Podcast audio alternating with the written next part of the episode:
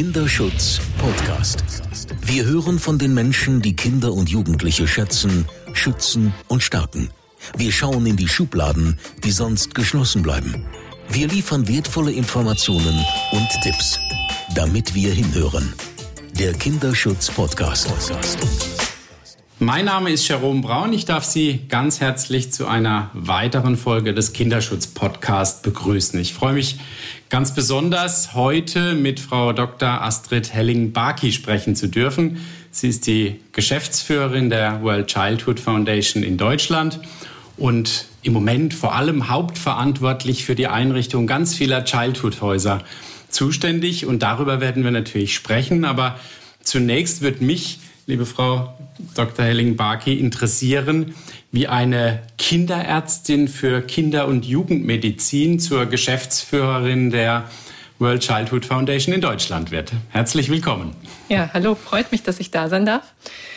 Das ist eine nicht ganz einfache Frage. Ich würde sagen, die gemeinsame Motivation, Kinderschutz in Deutschland verbessern zu wollen.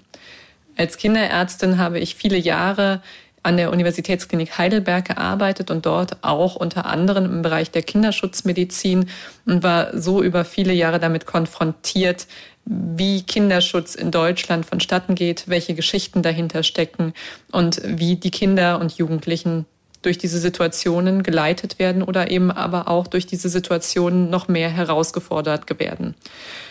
Als die World Childhood Foundation an das Universitätsklinikum Heidelberg herantrat und den Vorschlag machte, ein Childhood House zu eröffnen, waren wir Feuer und Flamme auf der inhaltlichen Ebene. Wir kannten das Konzept des europäischen Bahnhofs.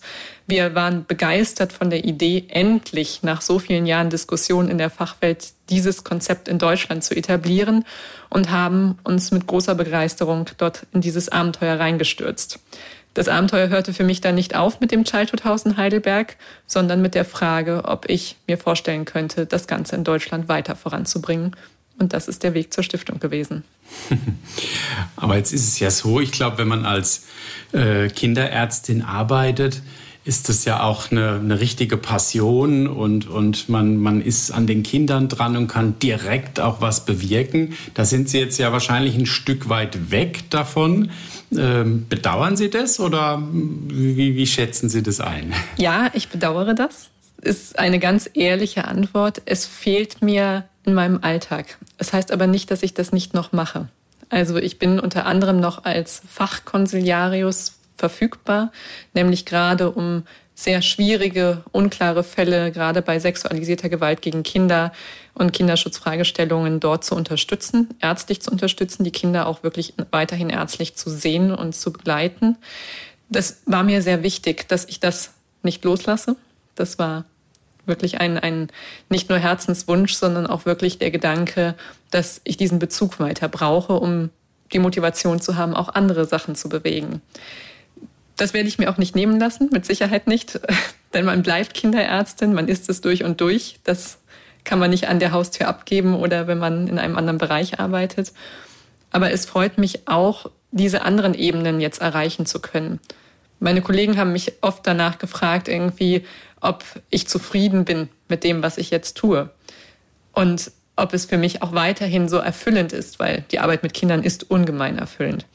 Und ich habe nur gesagt, ja, das ist es. Man kriegt nicht die direkte Rückkopplung von den Kindern, aber das Gefühl, etwas erreichen zu können für Kinder im Kinderschutz deutschlandweit, ist ungemein erfüllend. Ja, ich glaube, äh, ich finde es auch genau richtig, wenn ich das so von außen sagen darf, sich, sich genau das zu bewahren, weil ich glaube, ganz häufig äh, ist es ja auch hilfreich, genau für die Arbeit eben in der, in der Stiftung, äh, dass, man, dass man an der Basis sozusagen dran ist, dass man am Thema dran ist. Und äh, Sie schreiben ja auch mit der World Childhood Foundation, ähm, sich die UN-Kinderrechtskonvention ganz fest auf die, auf die Agenda und das Handeln danach und dass man auch aus Sicht des Kindes agiert. Und ich glaube, irgendwann, wenn man dann vielleicht 10, 20 Jahre äh, in Anführungsstrichen nur am Schreibtisch sitzt, dann verliert man da vielleicht auch den Blick. Und von daher würde ich sagen, ist es, glaube ich, sehr wertvoll und vielleicht ja auch eine, eine Blaupause für ganz viele Zuhörer und Hörerinnen draußen, die auch drüber nachdenken, auch mal quer und, und, und rechts und links zu schauen und, und sage ich mal, auch ihre Fähigkeiten in andere Berufe einzubringen. Also von daher würde ich sagen, finde ich, ist es für die Stiftung sicherlich eine ideale Kombination, um das mal so zu sagen. Und ich glaube, das macht es auch aus, dass Sie dann auch das Fachwissen mitbringen.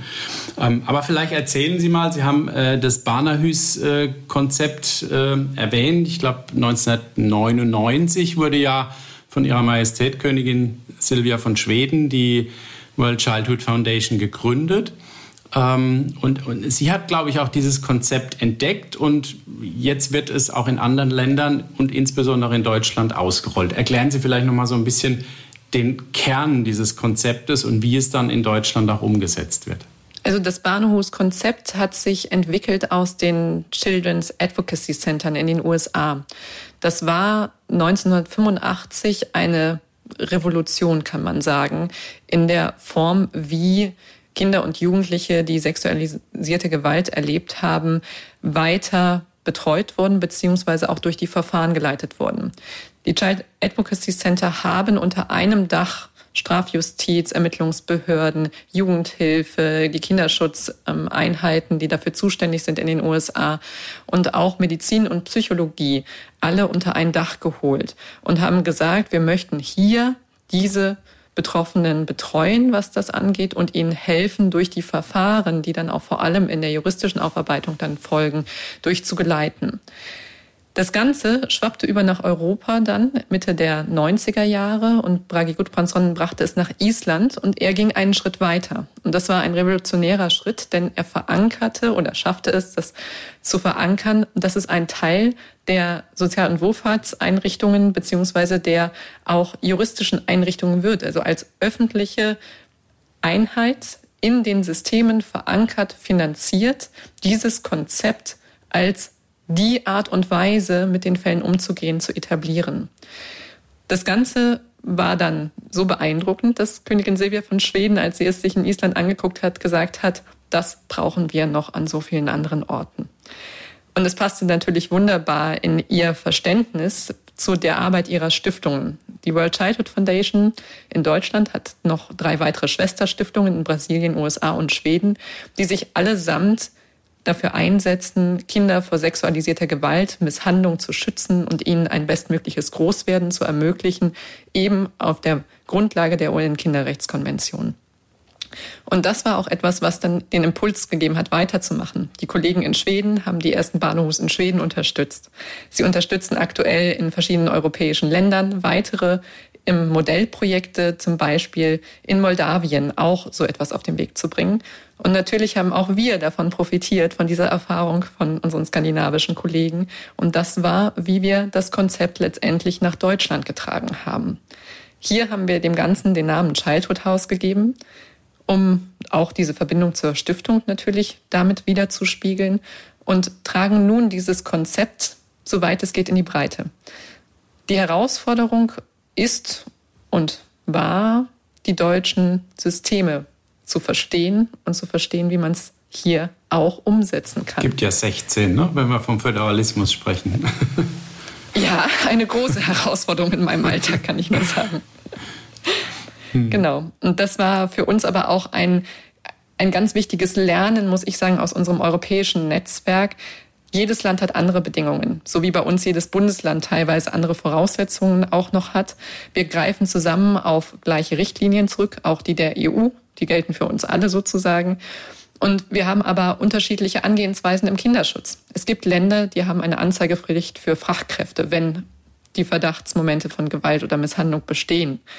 Das ist in den meisten europäischen Ländern so. Es gibt aber auch welche, wie Deutschland, die diese Anzeigepflicht für Fachkräfte nicht haben. Das führt aber natürlich zu völlig anderen Prozessen und Interaktionen zwischen Ermittlungsbehörden, zwischen Jugendhilfe, Medizin, Psychologie. Das ist eine Herausforderung, der wir uns in Deutschland stellen mussten und bei der wir sehen, dass viel Potenzial drin steckt, auf unsere Systeme angepasst, das Konzept weiterzuentwickeln. Das ist das, was wir jetzt mhm. tun. Ähm, um es den Zuhörenden vielleicht auch noch mal ein bisschen deutlicher zu machen. Äh, Sie schreiben ja sehr schön auf Ihrer Internetseite, die goldene Regel ist für uns Kindern soll es nach einem Verfahren besser gehen als zuvor. Ähm, ich glaube, es wäre mal ganz spannend zu erfahren. Vielleicht gibt es einen Fall, den Sie mal schildern können, äh, so beispielhaft, wie so der, das Verfahren abläuft, wenn man jetzt an einem Childhood House anlandet als Kind. Und wie kommt man da überhaupt erst mal hin? Die Wege können sehr unterschiedlich sein. Genauso vielfältig wie die Geschichten sind dahinter. Wir haben unterschiedlichste Situationen. Manchmal taucht ein Verdacht auf, sehr unklar. Es mag sein, dass in der Schule oder im Kindergarten etwas auffällt, eine Verletzung auffällt oder das Verhalten sich ändert von Kindern. Dann wird weiter überlegt, woran liegt das? Man spricht mit den Bezugspersonen, mit den Eltern und es kommt zu einem Verdacht dass etwas zum Beispiel ein Übergriff geschehen ist. Es gibt ganz andere Situationen heutzutage. Es wird Bildmaterial sichergestellt bei polizeilichen Ermittlungen und die Kinder, die dort darauf zu sehen sind, werden identifiziert. Ein ganz anderer Weg über die Ermittlungsbehörden. Es gibt auch Kinder und Jugendliche, die es schaffen, sich zu offenbaren. Ganz selten auch direkt eine solche Anlaufstelle wie ein Schalltodhaus aufzusuchen. Und so vielfältig wie diese Geschichten sind, wie Verdachtsmomente zustande kommen oder Kenntnis von solchen Taten, so vielfältig sind die Zugangswege zu den Childhood-Häusern. Wichtig ist auch zu verstehen, dass wir nicht im Sinne eines Verfahrens denken.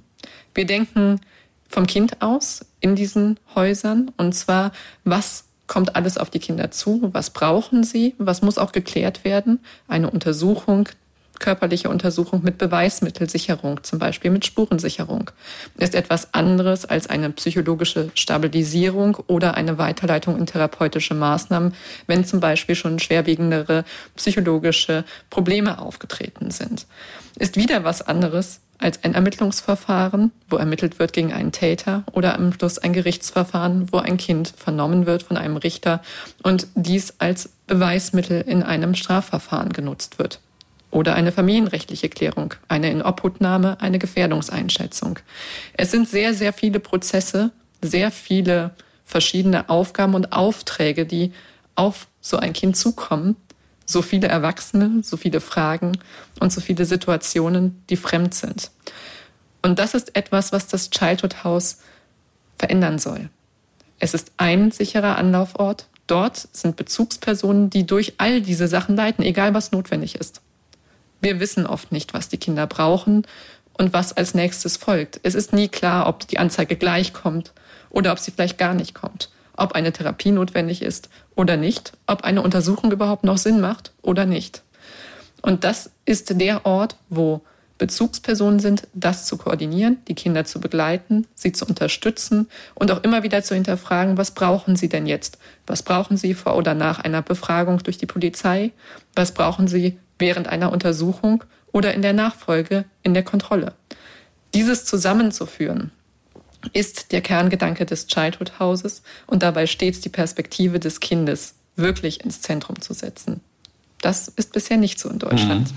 Ja, also das ist ja genau das, was es eben diese Ganzheitlichkeit des Konzeptes, was das, was das ausmacht. Ich nehme an, dass Sie ja äh, natürlich Menschen vor Ort ja in den Childhood-Häusern äh, fest sind. Die sind ja jeweils auch äh, an, an, an, zum Beispiel in der Ortenau, gerade jetzt aktuell das fünfte Childhood-Haus äh, eröffnet wo auch eine, eine Kinderschutzambulanz schon viele Jahre eingerichtet ist. Die Babysprechzeit darf ich an der Stelle erwähnen, die hat auch unsere Deutsche Kinderschutzstiftung Hänsel und Gretel ja auch gefördert mit der technischen Ausstattung. Wir sind ja, ich das darf an der Stelle ja auch Partner des Childhood Houses Ortenau und, und äh, deswegen nehmen wir ja auch genau jetzt aktuell diesen Podcast ähm, uns vor, weil wir anlässlich dieser Eröffnung einfach noch viel mehr über das Thema und, und die Childhood-Häuser sprechen wollen. Ähm, also wir sind überzeugt definitiv davon, sonst hätten wir uns nicht engagiert. Und äh, spannend ist natürlich, ähm, oder was mich viel mehr interessieren würde, wird durch das Childhood House etwas ersetzt? Oder ähm, gibt es da Akteure auch außerhalb des Childhood House Kosmos, will ich es mal nennen, äh, die trotzdem angebunden sind und, und, und sage ich mal, hilft es auch für die Netzwerkarbeit in einer Region? Absolut. Also wir starten immer mit den gleichen Fragen, wenn wir neue Interessenten für ein Childhood-Haus haben. Und die sind, was habt ihr? Wer arbeitet zusammen? Welche Strukturen habt ihr etabliert? Was sind für euch gute Prozesse, die ihr habt? Und wie können wir die integrieren in das Childhood House Konzept, die Netzwerke dadurch auch stärken und vielleicht auch weiterentwickeln? Das heißt, es gibt natürlich die Kernpartner, das Jugendamt, das im Childhood House sich engagiert, Polizei und Justiz, die dort ihre kinderfreundlich angepassten Verfahren auch drauf abstimmen. Und natürlich Medizin und Psychologie an den gerade auch medizinischen Einrichtungen wie in der Ortenau zum Beispiel am Klinikum die werden zusammengefügt. Aber da hängen ja unendlich viele weitere Partner dran. Von psychosozialer Prozessbegleitung, Fachberatung, Stellen, Erziehungsberatung, Stellen, aber auch Opferhilfeeinrichtungen etc. Und wir gucken sehr genau mit unseren Partnern vor Ort, wie kann man diese Sachen gut integrieren. Ein Beispiel zum Beispiel aus Heidelberg. Es gibt ein Kinderschutzzentrum, das seit vielen, vielen Jahren sehr etabliert ist und in die Netzwerkstrukturen auch gut eingearbeitet. Und die Frage war, wie arbeitet man zusammen? Und ein Weg war, dass Kollegen aus dem, Kolleginnen aus dem Childhood House für gewisse Beratungsaufgaben ins Kinderschutzzentrum kommen und dort unterstützen und genauso gut umgekehrt die Kollegen auch mit ihren Klienten, mit den Familien, die sie betreuen, ins Childhood House kommen und sie da auch mit weiter unterstützen und geleiten können. Genauso mit der psychosozialen Prozessbegleitung. Es ist nichts, was am Childhood House selbst angegliedert ist, aber die Arbeit wird natürlich mit einbezogen und auch vor Ort in den Räumen mit integriert, mit zusammengeführt, nicht nur auf der inhaltlichen Ebene, sondern auch räumlich eine ganz große Bereitschaft da ist, das zu nutzen, um eben zu erleichtern, dass die Kinder nicht nochmal an eine Stelle, nochmal in ein fremdes Umfeld müssen. Und ich finde, das ist eine sehr, sehr schöne Entwicklung, die wir da sehen. Und daraus entwachsen dann natürlich auch nochmal neue inhaltliche Gedanken für Kooperationen und für Synergien. Also da ist noch viel Potenzial drin. Was, was bedeutet eigentlich für die Mitarbeitenden vor Ort auch oder auch die, die dann äh, punktuell in die Childhood-Häuser kommen. Das ist ja auch eine Herausforderung. Wir sprechen auch sehr viel über technische Einrichtungen, die vielleicht vielfach noch nicht da waren. Kamera, um zum Beispiel äh, Erstvernehmungen oder Anhörungen von kindlichen Opfern äh, vorzunehmen, um diese Themen natürlich auch zu dokumentieren, um eben Mehrfachbefragungen zu vermeiden. Ich meine, das ist eine Herausforderung für die Mitarbeitenden. Wie, wie nehmen die das auf? Immer mit sehr viel Engagement. Ich glaube, alle, die einen solchen Weg beschreiten, zu sagen, wir wollen die Strukturen für die Kinder verbessern, wir wollen unsere Arbeit darauf besser einstellen, machen das mit Herzblut, mit Verstand und Engagement. Und das sehen wir auch. Das, natürlich sind das Herausforderungen und auch Hürden. Wenn Sie bisher keine Videovernehmungen durchgeführt haben, vielleicht auch nicht speziell geschult worden sind dafür im Umgang mit Kindern, ist das eine sehr große Hürde aber auch eine Chance. Und das versuchen wir auch immer im Aufbau der Häuser zu, zu adressieren, nämlich auch Fortbildungsmöglichkeiten, Einweisungsmöglichkeiten zu verbessern, auch Übungssituationen, Professionalisierungsangebote in der Ausbildung anschließend an diesen Aufbau und während der Prozesse dort zu verbessern. Und wie ich gesagt habe, alle, die das machen, machen das, weil sie etwas für die Kinder verbessern wollen. Und das ist, glaube ich, der stärkste Impuls, den man sich wünschen kann. Das denke ich auch, die Leidenschaft und die Passion, die Passion letztlich für, das, für die Arbeit und dann die Erfolge, die braucht man natürlich am Ende schon. Aber Sie haben ein tolles Stichwort geliefert, äh, vielleicht auch mal so ein bisschen Ausblick in die Zukunft. Wie sieht's aus? Kommen neue Childhood-Häuser in Deutschland? Wie sieht es aus mit der Fortbildung? Ich meine, wir haben da ja auch schon erste Gespräche geführt. Was muss da passieren, dass Justiz und, und vielleicht auch vernehmende Beamten aus dem Polizeibereich vielleicht noch stärker einfach auch in die Videovernehmung einsteigen? Gibt es da Aspekte, die Sie schon verraten können? Ein paar ganz sicher. Das letzte Childhood House haben wir mit Sicherheit nicht eröffnet, sondern wir stehen am Anfang dieser Entwicklung. Wir haben aktuell noch drei weitere Häuser, die wir schon in der Anschubfinanzierung und konzeptionellen Aufbauphase bewilligt haben. Und wir haben sehr, sehr viele weitere Interessenten ganz, in ganz Deutschland, in im Prinzip allen Bundesländern mittlerweile.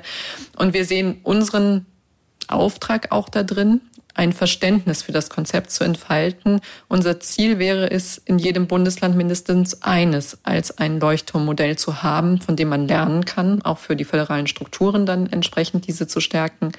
Und das ist momentan unser Ziel. Und ich bin mir ziemlich sicher, dass wir das erreichen werden und noch mehr, was sich daraus entwickelt.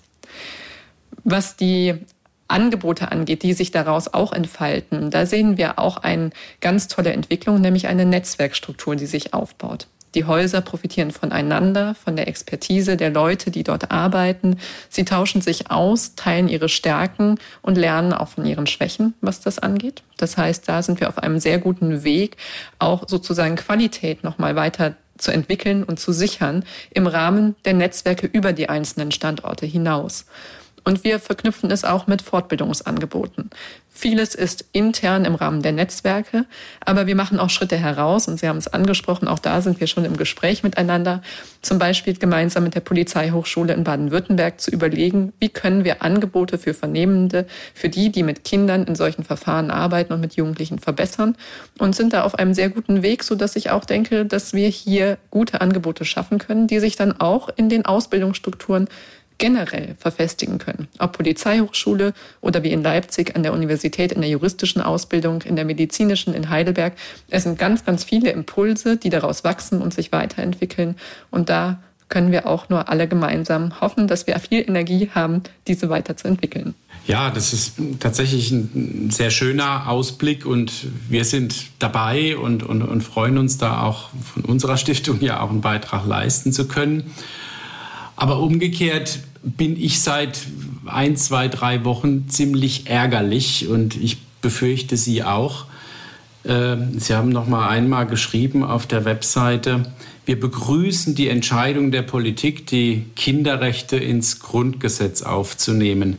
Was ist in Gottes Namen passiert, dass die Kinderrechte jetzt nicht ins Grundgesetz kommen? Also es macht mich wahnsinnig. Wir, die für Kinder uns tagtäglich äh, ins Zeug legen äh, und intensiv auch vom Kind versuchen zu denken, bei all den Dingen, die wir tun, äh, leben die Kinderrechte. Und die Politik bekommt es jetzt nicht fertig, die finale Entscheidung zu treffen, dass die Kinderrechte ins Grundgesetz kommen. Was, wie sehen Sie das? Also mich macht das wahnsinnig. Es ist eine Mischung aus Enttäuschung, Frustration und auch, ja, ich kann es gar nicht anders sagen, einem wirklich tiefgehenden Ärger, den ich da verspüre, weil es genau nämlich nicht die Perspektive der Kinder denkt, nicht die Grundlagen der UN-Kinderrechtskonvention wirklich verinnerlicht hat und sie weiter auch in die Gesellschaft mit hereinträgt. Natürlich haben wir alle Grundrechte, aber wir wissen, dass Kinder besonders schützenswürdig sind, dass sie bestimmte Voraussetzungen einfach noch nicht haben. Sie dürfen nicht wählen. Wie sollen sie ihre Rechte vertreten und wie kann man sie in solchen Sachen stützen? Das sind für uns, denke ich, beide selbstverständliche Gedanken und auch zu sagen, wir müssen dort weiter für kämpfen, dass diese Rechte umgesetzt werden. Mein Eindruck ist, dass es eine Starrheit in dem Denken und in den Systemen ist, die dahinter liegt. Ein Konkurrenzgedanke, eine Versäulung, dass sich Fraktionen nicht einigen können und Parteien und dass es letztendlich nicht darum geht, aus der Perspektive des Kindes zu denken und diese Rechte bestmöglich zu verankern und gesellschaftlich zu schützen. Und das heißt, mit Gesetzen zu schützen, aber auch mit gesellschaftlichem Verantwortungsgefühl, das man in die Breite trägt. Und hier sehe ich leider eine viel zu große Interessensvielfalt, die weggeht vom Kind. Das enttäuscht mich, muss ich ganz ehrlich sagen. Gerade wie Sie gesagt haben, wenn man sich dafür stark einsetzt. Aber mir fehlt auch die Selbstreflexion zu fragen, warum es nicht funktioniert. Diese würde ich mir von der Politik zumindest erwarten. 99 Sekunden für den Kinderschutz. Was muss sich ändern? Mein größter Wunsch ist, dass wir alle gesellschaftlich Verantwortung tragen, unsere Kinder gut groß werden zu lassen, zu unterstützen und ihre Rechte bestmöglich durch sie selbst wahrnehmen lassen zu können. Hier haben wir viel zu tun, da müssen wir viel ändern. Das beginnt bei Erziehung, Bildung, Schutz vor Gewalt, auch vor solchen Bereichen, wenn etwas passiert ist, Jugendhilfe, aber jeder Bereich in der Politik und Gesellschaft ist hier verantwortlich, einen Beitrag zu leisten. Kinder sind unsere Zukunft, unsere einzige Zukunft, die wir haben. Und dafür müssen wir uns einsetzen.